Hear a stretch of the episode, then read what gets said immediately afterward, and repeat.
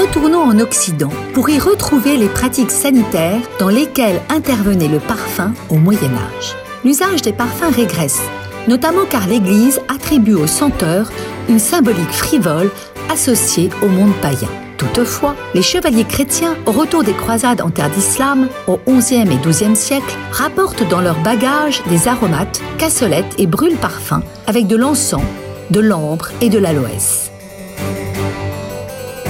La rose de Damas est par exemple importée par Robert de Brie et la Rosa gallica, ou la rose des pharmaciens, est plantée à Provins, fut amenée de Terre Sainte par IV de Champagne.